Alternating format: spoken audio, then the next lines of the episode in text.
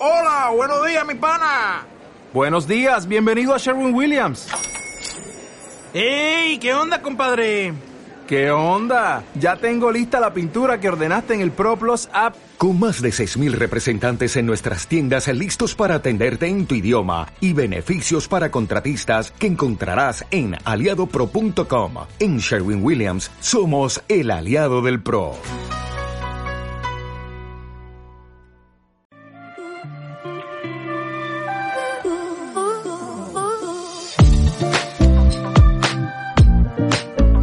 Hola a todos, todas y todes. Bienvenidos al cuarto capítulo de Azúcar, Flores y Muchos Colores, un podcast donde hablamos de diversidad e inclusión, en donde tenemos invitados, invitadas, invitadas todas las semanas que nos van a estar aportando un poco a la temática principal. Antes de empezar, quiero agradecerle a todas las personas que me han, se han tomado el tiempo para escribirme, que han escuchado el podcast, que lo han compartido. De verdad que no me esperaba este recibimiento y estoy súper feliz y contento con, con cómo han salido los episodios, cómo lo han recibido. Eh, mi nombre es Gastón Fournier, a los que este es el primer capítulo que escuchan, soy un comunicador especializado en relaciones públicas y he venido trabajando durante los últimos años temas de activismo, específicamente en la comunidad LGTBIQ+, en espacios como Casa Rara, UCR, entre otros. Eh, mi finalidad o mi propósito principal con este podcast es hablar de esa mezcla que existe entre la diversidad y cómo no todo solo un color, azul, rojo, blanco negro, sino que hay un sinfín de colores, tonalidades que existen dentro del arco iris y que vamos a ir descubriendo semana con semana. Para este capítulo del día de hoy vamos a hablar un poco de conceptos, identidad de género y nos va a estar acompañando alguien que conoce demasiado de esto y alguien de quien yo he aprendido muchísimo y es Victoria Rovira. Vicky es activista por los derechos de las personas trans y es alguien que la verdad quiero mucho y admiro muchísimo. Bienvenida Vicky. Hola mi amor, muchas gracias. ¿Cómo estás? Um, exhausta, un día largo de trabajo, pero bueno, con salud, libre coronavirus y aquí dándola. Me alegra montones. Bienvenida, bueno, a, a, este cuarto capítulo. Y para empezar, tal vez que nos contes un poco quién sos vos para la gente. Yo sé que muchísima gente te va a reconocer, pero la, tal vez a los que no te reconocen tanto. Ah, no, yo creo, de fijo hay un montón de gente que no me conoce. eh, bueno, mi nombre es Victoria Rovira, me dicen Vicky, eh, tengo 26 años, eh, soy activista por los derechos de las personas trans y personas trabajadoras sexuales. Eh, ¿Qué te puedo contar? bueno, como te mencionaba ahora, antes de que empezáramos, hago ballet, hago zumba, hago pilates, creo que es como lo que he agarrado para hacer durante la cuarentena entrenar el cuerpo y como tener esa paz con, conmigo misma y ya, solo que puedo decir, hablo tres idiomas y ya. ¿Qué te, qué te motivó un poco a este trabajo que hablaste un poco de activismo? ¿Qué te motivó a empezar? Eh, en realidad yo inicié el activismo como, no sé, eso que a le dice como que el perro ni metiéndose al, ca al cafetal se, se esquiva la, pie la piedra. ¿Cómo es que haces pues? eh, fue, tuvo como varios inicios. Eh, yo, por ejemplo, trabajaba hace algún tiempo, bastante, bastante tiempo, en Amazon y ahí comencé a formar un grupo entre eh, personas y formamos como la primera comisión de Amazon, que es como el grupo LGBT dentro de Amazon. Entonces yo fui como la primera presidenta de Amazon. Eh, empezó porque me reuní primero con muchachos recursos humanos de otro departamento, empezamos a pelotear, llamamos un grupo de gente para ver si le interesaba y pues de ahí empezamos. Eh, eso puede decir que fue como un inicio. Eh, luego, fuera de la, vida laboral, eh, participé en un video con mi mamá em, creo que se llama, que se llama Historias que Transforman, está en YouTube. Eh, dice como Historias que Transforman, guion Vicky, entonces algo con mi mamá, estaba súper joven. Eh, eh, tenía, literalmente era como mi primer año de transición. Eh, luego, eso fue como que la gente como que me llevó a reconocer por ese video. Eh, y luego otro inicio fue como ya más en espacios de charla, fue en el 2016 que me invitaron a dar una charla. Eh, y fue, fue la primera charla que di, de hecho. Y fue completamente, pues, diferente a lo que venía haciendo, digamos. Hasta ese momento, pues, había hecho como que una que otra entrevista, un artículo, algo así, pero nada, fuera de lo común, pues nada, nada que diga, wow, qué bárbara. y en ese momento eh, tenía una charla, habían, bueno, habían directores de universidades, habían directores de carrera de universidad, habían representantes de Naciones Unidas, habían representantes municipales, representantes de gobierno, había cualquier cantidad de gente importante y era la primera vez que yo hablaba en público. Me dio miedo. Eh, estaba paniqueando. Eh, pero tenía algo, digamos, me invitaron para hablar sobre discriminación laboral.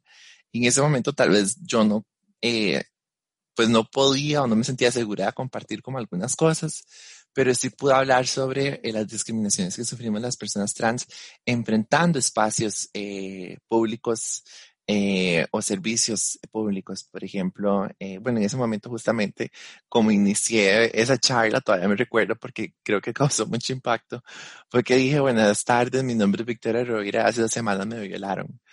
Y eh, todo el mundo se quedó como en silencio y fue como ese momento como que agarré para desahogarme y explicar cómo fue el proceso, digamos, de llegar a un hospital público, de haber sido súper mal atendida, eh, de que me trataran literalmente de prostituta.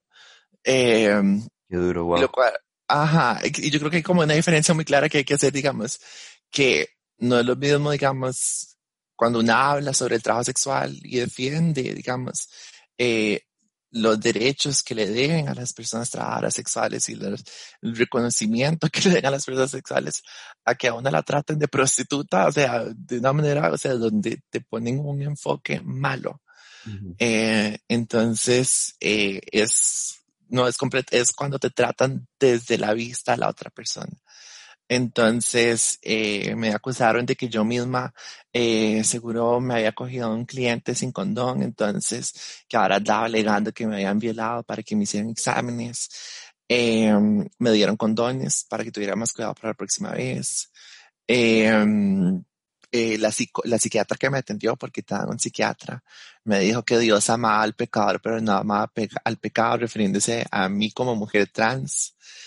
Entonces, eh, creo que fueron como muchas cosas de las cuales pues, me puedes ahogar en ese momento. Una señora se atacó a llorar y todo al frente. No, Pobrecita. Yo creo, bueno, yo me río porque ya fue hace mucho tiempo y como que ya, ya lo puedo ver de, de, una manera muy diferente. Eh, pero sí fue como esa apertura a decir, las personas trans estamos enfrentando violencias y a la hora de pedir ayuda en sistemas donde las personas están trabajando, eh, y donde nos deberían proteger, no estamos recibiendo esa, eh, pues esa ayuda o esa atención necesaria. No, agradecerte, bueno, por contarnos tu historia nuevamente. Yo sé que tal vez ahora te, te reís y así, pero es algo durísimo, o sea, son cosas muy duras. Ah, no, se nos sea, no, hay no, cosas no. que al día de hoy todavía me quedan trauma, digamos, una, una deja confiar en la gente, es, es muy difícil, pero una poco a poco, creo que, digamos, hay, hay cosas que una como que aprende a entender y eh, yo creo que bueno, cuando empecé a ir a terapia también como que la psicóloga me ayuda a entender muchas cosas que a veces yo que no tenían nada que ver con eso, pero yo la relacionaba automáticamente porque es como esta manera de traición, ¿no?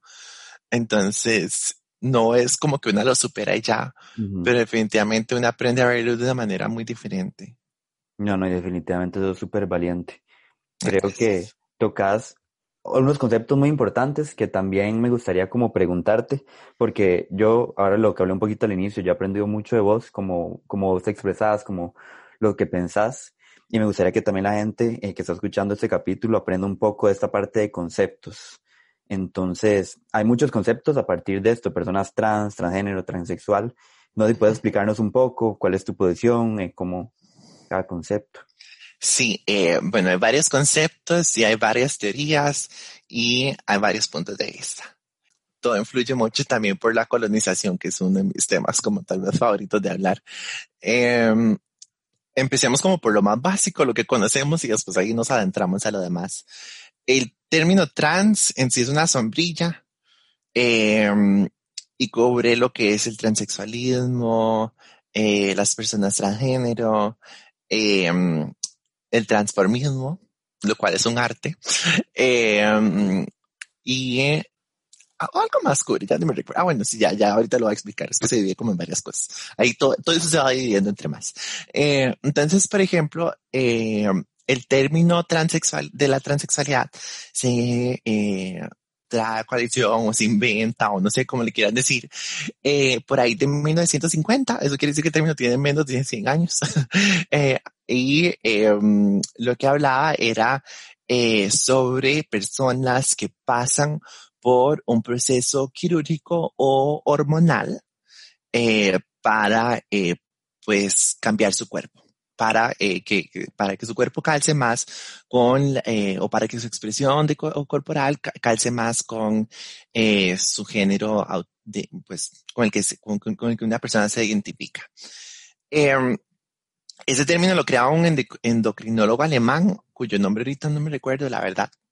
Pero em, ahorita bueno ahorita vamos a volver a este tema muy específico pero aquí hay algo muy importante y es que y es justamente eso, decir que es un término nuevo porque existen muchos términos sobre las expresiones de género que son mucho más antiguos eh, y que también son, bueno, son yo diría que más importantes que este término de transexual. Además de que transexual también tiene una connotación negativa para muchas personas trans, entonces muchas lo evitan eh, y punto. Eh, eh, está, por ejemplo, el término transgénero, que eh, lo que es eh, transgénero se, hace referencia a una persona eh, que no se identifica con el sexo asignado al nacer.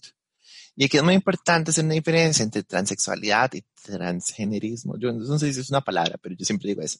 Eh, transgenerismo, eh, porque eh, va, hay una diferencia no entre cómo yo me siento, digamos, en mi eh, identidad de género y, eh, y cómo yo me siento con respecto a mi cuerpo y yo sé que tal vez cuesta un poco separarlo, pero no es lo mismo que yo diga, yo me siento de qué manera a que diga, yo me voy a operar o yo voy a pasar por un proceso hormonal. Son cosas eh, que están conectadas, pero no son lo mismo. Entonces es importante entender eso, ¿no? Todas las personas eh, transgénero eh, son transexuales. Entonces es como entender eso, ¿no? Que no todas las personas transgénero eh, aspiran o pueden incluso pasar por un proceso hormonal o quirúrgico, digamos. Un proceso quirúrgico es extremadamente caro eh, y eh, no todo el mundo tiene eh, pues acceso a, ese, a, a esos procesos. Eh, incluso los procesos hormonales en sí, em, aquí yo creo que la gente como que siempre dice, no, pero la caja lo da y, perdón, y nadie sabe cómo es el proceso de la caja, digamos, el proceso de la caja es sumamente patologizante, te mandan a un psiquiatra, te mandan a un psicólogo, eh, ellos necesitan comprobar desde la perspectiva de ellos que vos sos trans. Eh, yo el proceso, por ejemplo, lo empecé cuando se inició en el, digamos, en el 2015 se, se empezaron las pruebas. No fue hasta por ahí del 2016 o 17 que propiamente eh, la caja lanzó un protocolo ya establecido, pero que igual, o sea, es un desastre. Por ejemplo, cuando yo lo inicié, yo fui el segundo caso de personas trans atendidas dentro del Calderón Guardia. Eh, y a eso me refiero a que a un proceso hormonal, aunque cabe decir que muchas chicas trans llegaban al hospital Calderón Guardia con alguna herida y no las atendían y no las dejaban pasar y punto. Eh, todo bajo un estigma muy grande, ¿no? De que, qué son las personas trans o quiénes somos las personas trans eh, y nuestro efecto en la sociedad. Entonces, eh, eh, pues era sumamente eh, violento el proceso.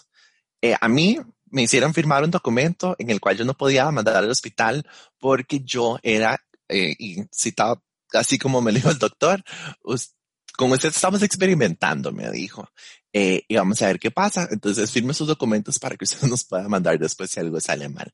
En efecto, las cosas salieron mal. eh, mi cuerpo rechazó el tratamiento hormonal y era muy interesante, digamos. Yo digo interesante, la verdad era muy cruel. Eh, que por ejemplo, en mi caso, a mí el doctor, como están experimentando, entonces a mí me daban bloqueadores de testosterona, pero no me daban hormonas. En cambio, a otra compañera le daban hormonas, pero no le daban bloqueadas de testosterona, porque estaban viendo a ver cuál de las dos le pegaba más que cosa. Entonces, eh, era todo ese proceso, ¿verdad? Donde los tutores no sabían qué estaban haciendo, simplemente no sabían. Eh, pero bueno, mi cuerpo empezó a rechazar el tratamiento hormonal, específicamente los bloqueadores, entonces tuve que dejarlo. Y al final dejé todo el proceso tirado, y, o sea, mi salud no vale ese proceso tan violento, tan tedioso, entonces lo dejé, pero entonces es importante entender digamos, el proceso eh, al cual se someten algunas personas eh, trans em, para, pues, sentirse más a gusto o lo que sea, eh, no, es un, no es un proceso al cual tienen acceso todas las personas. Una no podemos tener acceso a eso por salud, otras por dinero, eh, porque es, es, bastante caro también, ¿no? Si no te lo está dando la caja, eh, pues por fuera también es bastante pesado y muchas veces una no quiere ir a la caja porque también te van a tratar de una manera horrenda y no, y no quieres estar ahí eh, eh, eh atendiendo, ser, siendo atendida en un servicio que debería ser eh, inclusivo para todas las personas porque es un servicio público de salud y al contrario, es más bien es sumamente discriminante. Entonces, bueno, espero no haber enredado mucho, uh, no, no haberte enredado mucho hasta el momento. Si tienes un nuevo Messi. No, no, para nada. eh, está el travestismo. Esa era otra de las partes que me faltaban entre las sombrillas. Travestismo es un, eh, en realidad no estoy segura hace cuánto fue que se creó ese término, pero es bastante viejillo. Bueno, no bastante, pero puede tener como menos de 200 años. Eh, término, eh, pues era más, eh, más popular, por así decirlo. Eh, incluso, pues bueno, yo creo que todavía no estás como lo suficientemente joven. eh, yo creo que vos tal vez sí llegaste a vivir una época en la que cuando de niño pasabas por San José de noche decían, uy, vean los travestis. Uh -huh. es algo que sucede hasta muy, muy hoy día. Entonces, eh, travestis es, bastante, es un término bastante popular. Eh, hay dos maneras de verlo. Hay una manera en que se usa como término peyorativo, donde nos tratan mal y nos van a decir travestis de forma insultante, así como se usa playa, así como se usa tonca, tortillera, o sea, etcétera, etcétera, marica, todo, ¿verdad? Eh, un término más. Pero también existe una, una eh, existen dos cosas, existe una reapropiación, una reivindicación del término, donde nosotras, personas trans, nos hacemos llamar travesti, eh, es un término para nosotras, nosotros, nosotros, nada más. eh, a mí, digamos, eh, yo no dejo o, dejo a muy poquitas personas, eh, las dejo utilizar ese término conmigo. Eh, pero siempre que, eh, pero casi nunca, o sea, si es una persona así, difícilmente la voy a dejar. Si es una persona trans, bienvenido sea. Eh, eh, pero eh, para muchas personas es, es, eso, digamos, es una reivindicación. Para muchas es el término con el cual crecieron. Digamos, yo crecí con el término trans. Eh, bueno, no crecí, pero tal vez cuando hice mi transición, pues existía o era más popularizado el término trans que travesti. Muchas chicas trans que son mucho mayores que yo, eh, crecieron con ese término y es el término que usan y punto. Y ese es el de ellas y eso es completamente válido. Y yo no voy a llegar a decirle a alguien está mal porque di, no está mal. O sea, es un término que ellas usaron, que, del, del cual ellas se apropiaron y así como yo me apropié del término trans, ellas usaron el término otra vez y ya, punto. Es un término y ya. Entonces, eh, pues con eso. Es como hay, um, hay varios significados. Ahora está el significado de la Organización Mundial de, de la Salud, el cual rechazamos completamente. eh, la Organización Mundial de la Salud lo que dice es que el travestismo es una práctica eh, donde una persona eh, cisgénero, o sea, una persona que se identifica con el sexo que se, les, le asignó al nacer, eh, viste eh, con prendas del sexo opuesto por placer. Y también está el travestismo fetichista, que es cuando una persona cisgénero hace, usa o viste prendas del sexo opuesto eh, por placer sexual. Eh, entonces también pues entender esa diferencia entre el placer y el placer sexual, ¿no? Eh, pero esa es la, la, definición de la Organización Mundial de la Salud y eh, pues muchas personas tra eh, trans la, re la, rechazamos completamente. Eh, y finalmente está el transformismo, ¿no? Que es una práctica milenaria, eh, ancestral, como le quieran decir. Bueno, ancestral no, pero sí es, bueno, sí. O sea, en muchas culturas es ancestral.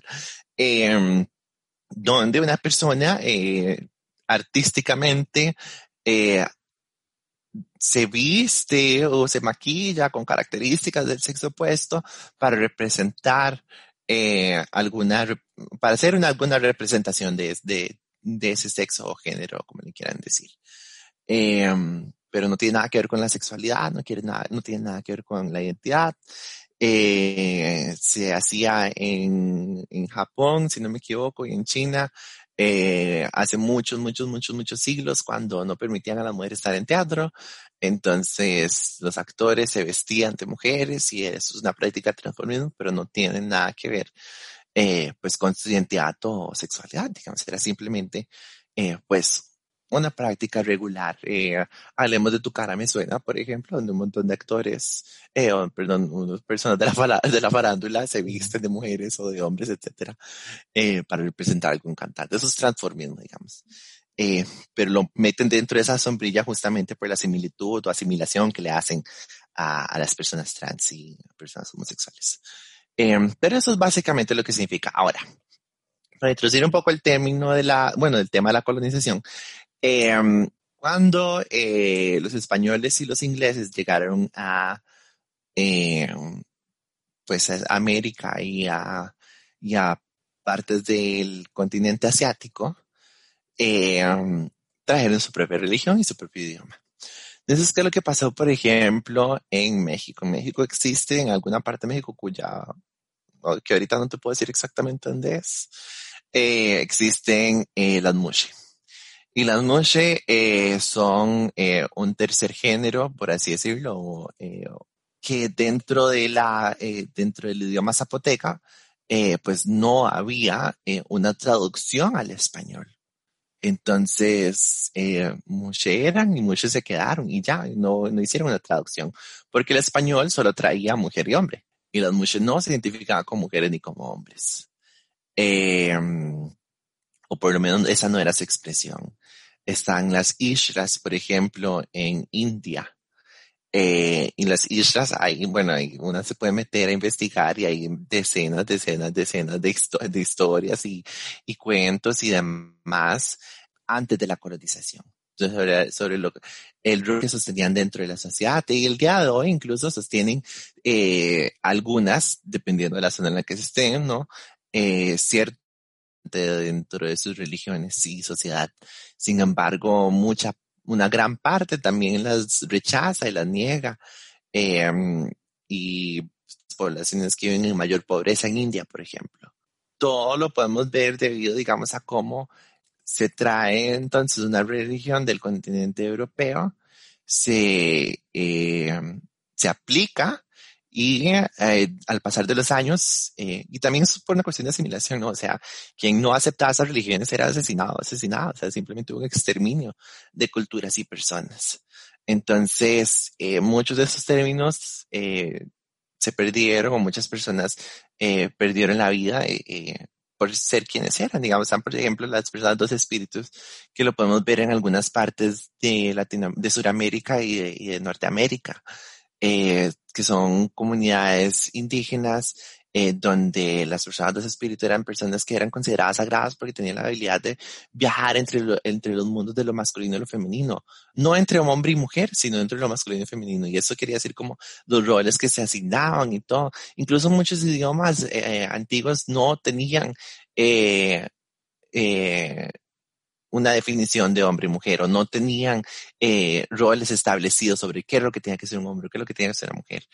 Eh, y esto era como bastante interesante cuando uno estudia eh, sobre todas estas eh, expresiones, porque se da cuenta que pues existían nombres para esto. Y de pronto también por eso, para muchas personas el, el, eh, el, el decir trans, ¿no? Este, adjetivo, eh, oh, es un adjetivo, bueno, digamos que es un adjetivo, no soy muy buena para la gramática, eh, pues lo rechazan en el sentido de que es, eh, es algo que se viene a imponer para eh, hacia muchas culturas que ya tenían definido cómo, cómo se llamaban, ¿no? Entonces, yo no puedo llegar a decir que las islas son trans porque no es el adjetivo que tenían definidas para sí mismas eh, o sí mismas y, eh, y no calza tampoco exactamente a como a cómo se define ser trans, ¿no? Entonces, o lo mismo pasa con las mushe o con cualquier otra expresión. Entonces, siempre hay que tener esto en claro, ¿no? Yo no puedo llegar y decir, ah, es que son personas trans solo porque así lo veo yo, digamos. Tengo que entender muy bien el contexto y entender que, eh, que la transfobia en sí, digamos, es también inherentemente racista es algo que yo siempre he dicho, digamos, la manera en la que se, eh, en la que se borró la identidad trans eh, por tantos siglos y que hasta ahora, hace unos 10 años, se comienza a hablar tan popularmente, eh, es producto de, cómo a cultura racializada se les intentó borrar. Y que incluso las mismas eh, eh, excusas que usaban para mujeres negras, por ejemplo, y hombres negros para excluirlos de la sociedad y para excluirlos de una humanidad, la, la que se usa hoy día para hacia, hacia mujeres, hombres trans y personas no binarias. Entonces, desde ahí hay que tener muy claro que la transfobia no es algo que se dio recientemente, es algo que ha existido eh, y que existió de una manera tan exitosa que se borró por completo la existencia de las personas trans. Tocas demasiados temas súper importantes que me encantaría repreguntarte literal. Pero creo que no me da el tiempo del podcast porque yo creo que podríamos hablar por dos horas, tres horas. En... Hacemos parte dos. ¿Quién dijo miedo? sí, pues sí, yo creo que nos va a tocar hacer parte dos. Tocas conceptos súper importantes y la gente igual quisiera buscarlos eh, o aprender un poco más para manera de resumen porque obviamente vi que habló un montón y explicó un poco esta parte más de la historia, pero identidad de género, expresión de género, sexo asignado a nacer, orientación sexual, esos conceptos también de, de la, de, del concepto sombrilla de trans, creo que son importantes estudiarlos, averiguar para, para no caer en estereotipar también, me imagino. Quería preguntarte, ¿vos consideras que es más importante preguntar en vez de estereotipar o asumir cosas de las personas? Bueno, yo creo que es una opinión personal, eh, pero creo que la mayoría de personas trans, o por lo menos hasta donde yo he llegado a saber, pues preferimos que nos pregunten eh, asumir desde mi perspectiva nunca trae nada bueno. Eh, porque asumir, aunque usted quiera hacer algo bueno, viene cargado de sus propios prejuicios. Así que por más que usted esté intentando hacer una buena acción, eh, y pues como dicen todos, sapo muere aplastado, ¿verdad? a eso está tratando de hacer una buena acción y más bien pues, las, pues termina metiendo la pata. Entonces, para mí siempre es importante, eh, pues, preguntar. Y yo creo que también hay que tener muy claro eh, qué es lo que podemos preguntar. Yo no puedo llegar a preguntarle a alguien que yo no, o sea, a la cual esa persona no me tiene la confianza, yo no le tengo la confianza, o ambas, debería decir, eh, algo que sea sumamente personal o violentar porque el, el, espacio de esa persona, porque, bueno, por ejemplo, a mí me ha pasado eh, que me, me han jalado el cabello para saber si es real. Eh, y me lo han jalado en espacios laborales. Y cuando yo me quejo, la que me regañan ha sido a mí, porque estoy creando un espacio hostil para, y, y inseguro para mis compañeras. Pero nadie dice, hey, eh, pues nadie le debería andar tocando el pelo a Victoria, ¿verdad? Para empezar. Eh, para empezar, nadie debería tocar a nadie sin su consentimiento, pero bueno, eh, es como esa cuestión, ¿verdad? Donde la gente no entiende esa, eh, esa narrativa, digamos. Entonces, y pues sí, hay, una persona puede, digamos, llegar a, a, a tratar de intentar tratarme bien, pero de su misma curiosidad la impulsa a hacer algo que no es debido usted no va y le va a jalar el pelo a su jefa en el trabajo, a su jefe, no, usted no conoce a algún representante eh, político público lo que sea y usted va y le jala el pelo para saber si es real. Lo mismo pasa con las personas trans, o sea, no somos menos humanas, no somos menos respetables solo por ser trans. Entonces, hay que también entender eso, digamos, no le llegue a preguntar a una persona trans, sobre sus genitales o si se quiere operar. Eh, no le pregunte por su nombre anterior, o sea, nada de lo que usted está preguntando en ese momento eh, o nada de esa información es, le va a servir a usted para ayudarle a esa persona en algo. No es valiosa para usted para que usted crezca como persona, digamos. Yo creo que a veces tenemos una muy mala costumbre de, eh, de querer saberlo todo, pero no nos cuestionamos cómo podemos hacer sentir a la otra persona a mí no me gusta, por ejemplo, que me pregunten sobre mi nombre, con el nombre que me, el, que me dieron mis papás. Eh, y a veces me preguntan y yo no les doy la respuesta. Digo, no, usted no tiene que saber eso, punto. Y te, tendrá curiosidad o no tendrá curiosidad. No es de su incumbencia. Y pasa también porque muchas personas a veces lo usan para violentarte. Digamos, como que están buscando una excusa. Entonces, eh, también eso, por otra parte, ya se me pasaba, yo antes eh, vivía en Sabanilla y tenía que pasar todos los días por la parada de taxis que hay por el parque. Y les agarró por llamarme Víctor. Y ese ni siquiera era mi nombre anterior. Pero era como esos ganas como de violentar. Y decía, ¿con qué necesidad? Sí, solo Entonces- literal. Ajá, eh, bueno, me pasó hoy día, me pasó muy chingado. Yo trabajo haciendo llamadas y yo les digo, hola, mi nombre es Victoria y siempre, no importa en qué idioma esté hablando, me dicen Víctor y yo, a ver, usted te entendió muy bien la primera vez y no nos estaría preguntando. Usted lo que le, pregu le- lo que le incomoda es que llegue a Victoria y tenga este vocerón. Ajá. ¿Existe alguna literatura, película, series, libros que vos recomendés para que la gente se eduque? Sí, y me vacilón que me hagas esa pregunta, porque eh, justo, digamos, como estamos haciendo un podcast, siento que es como la primera vez que me hacen esa pregunta y no me molesta. Pero usualmente cuando me hacen esa pregunta, personalmente me da un chichón. Ay, en serio. Sí, porque la gente dice como, quiero, la gente, vea, y eso es como algo que nos pasa a las mujeres trans y, y, y- que también le pasa a las mujeres negras. Eh, y supongo que a cualquier otro grupo de personas vulnerables le pasa también. A una le dicen, ¿cuál, cuál libro puedo leerme? ¿Cuál película puedo ver? Para empezar, las películas nunca son un buen ejemplo, porque usualmente las películas están hechas desde la narrativa de una persona que no pertenece a, a esa comunidad. Pero, eh, y, y te dicen eso y no, y no ven, no ven la película, no se leen el libro, o lo hacen y es una manera, eh, para mí es una manera muy colonizada, es colonizadora de retener la información. Es decir, ok, yo estoy adquiriendo información y no, y, y muy difícil o muy pocas veces es esa información utilizada para ayudar a las personas trans. Más bien para que yo pueda decir, yo sé esto de las personas trans, pero ahí me quedé. Y el retener conocimiento no implica que usted está mejorando la sociedad. El que usted se eduque viendo un programa de televisión o una serie o leyendo su libro no implica que usted está mejorando. Usted está mejorando su conocimiento, pero usted no está mejorando la vida de las personas trans. Y eso es una diferencia que hay que hacer que es sumamente importante, porque si la gente no entiende que sin acciones concretas no hay actos de reparación o no hay actos de mejora, usted podrá conocerme la vida entera del día que yo nací, pero no le va a servir nada. Y por eso es que me molesta la pregunta cuando lo hacen personalmente. Pero dado que estamos con podcast, no me molesta. Eh, Me perdonaste. Escuchen podcast. Escuchen podcast. Hay un montón. Hay uno, eh, voy, a- voy a buscar el nombre. Eh, hay, bueno, hay uno que se llama Transexualizando. Eh, no lo he empezado a escuchar. Bueno, mentira, sí lo empecé a escuchar. Es bastante interesante. Es como un chico trans y una chica trans. Eh, y me gustó, la verdad. Eh, pero yo voy como apenas como por el primer capítulo. Ahora, hay otro. Ay, vamos a ver si lo encuentro. Permítame un momento. Eh, que eh, son, son, episo- son episodios, episodios se les dice. Eh, son como de 15 minutos, más o menos. Aquí está. Eh, se llama eh, transplaining. Así como cuando dicen mansplaining, entonces es transplaining. Es con dos chicas trans y es súper lindo. digamos, Es uno de los podcasts que mí más como que me han gustado, me causa mucha gracia, pero también como que me hace sentir muy identificada. Em, entonces, esos dos.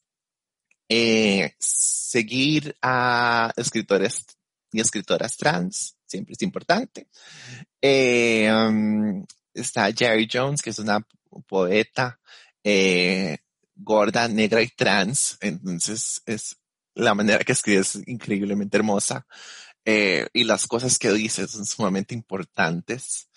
Eh, de hecho, ella estuvo, eh, fue en una campaña para Calvin Klein, creo que fue, estuvo como en un billboard gigante, eh, y fue como muy bonito ver como esa representación de personas trans. Mucha gente lo criticó y a mí me molestó mucho, porque eh, se esperan a que haya una mujer negra y trans para hacer una crítica a la marca, pero antes de, y decir que es capitalismo rosa, pero antes de eso nunca se quejan y entonces no ven la, la transfobia y el racismo que hay en criticar. Eh, cuando una mujer negra y trans reivindica un espacio. O sea, es que son tan poquitos los espacios que nos dan a las personas trans y tan poquitos espacios los que les dan a, a las personas negras. Y ahora mucho menos la cantidad de espacios que le dan a una persona que es negra y trans.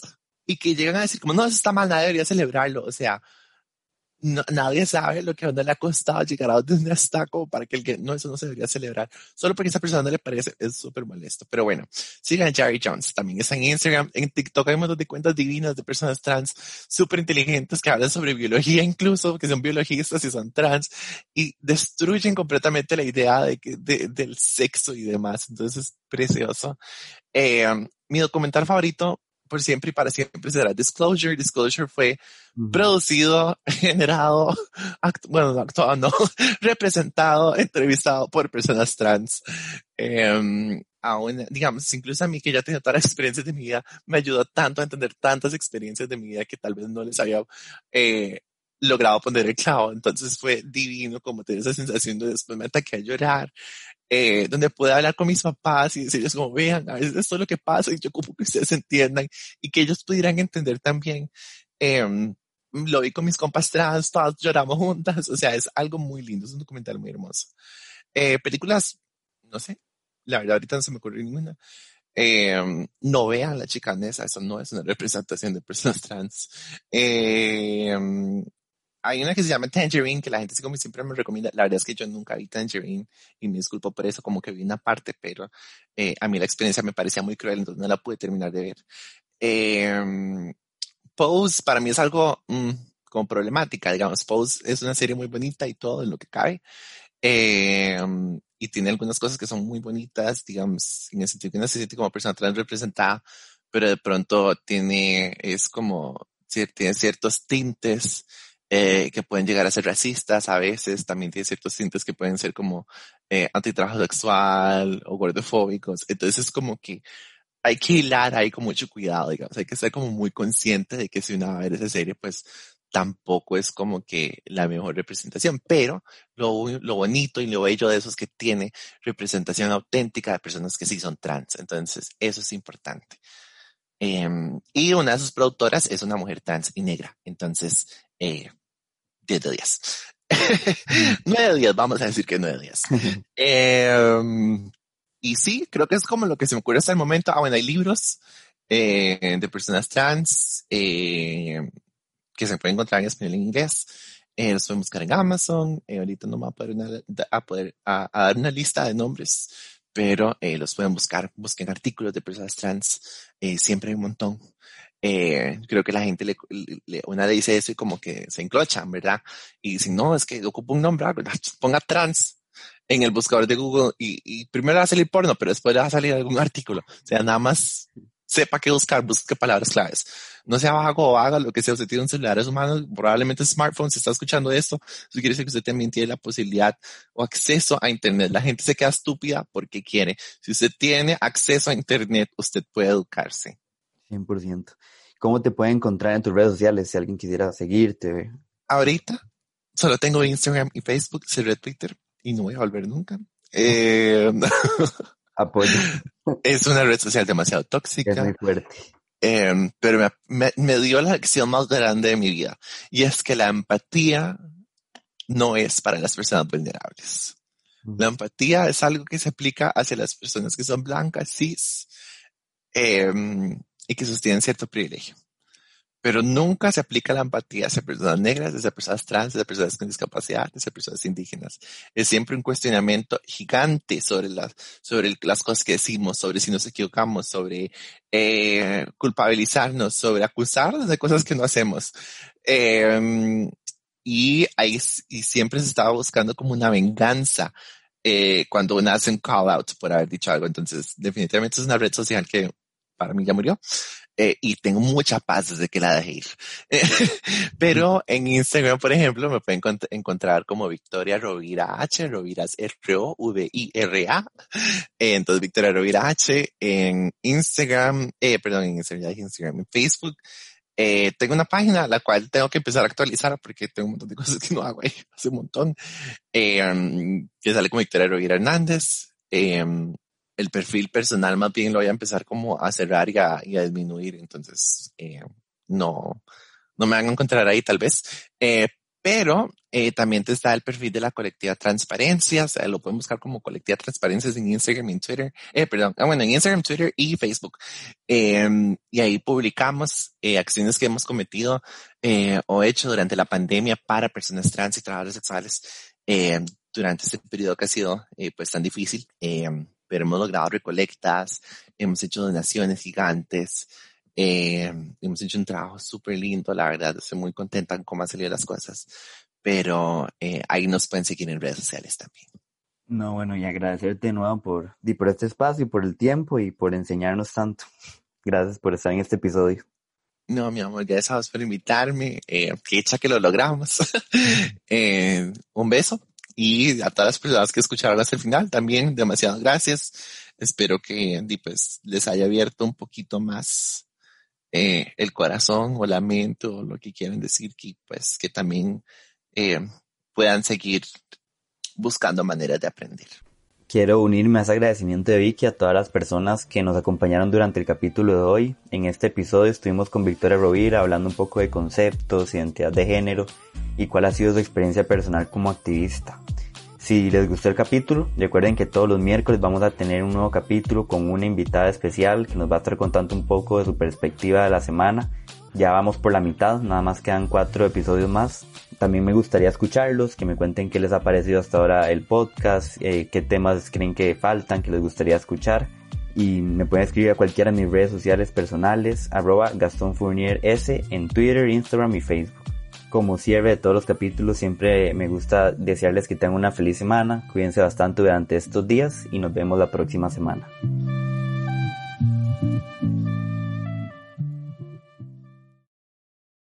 Como nuevo cliente de Western Union, puedes disfrutar de una tarifa de envío de 0 dólares en tu primera transferencia internacional de dinero en línea. Envía dinero a los tuyos en casa de manera rápida, fácil y conveniente. Visita westernunion.com o descarga nuestra app hoy mismo y tu primera tarifa de envío corre por nuestra cuenta. Aplican ganancias por cambio de moneda. No disponible para tarjetas de crédito y envíos a Cuba. Servicios proporcionados por Western Union Financial Services Inc. NMLS 906983 o Western Union International Services LLS NMLS 9069 85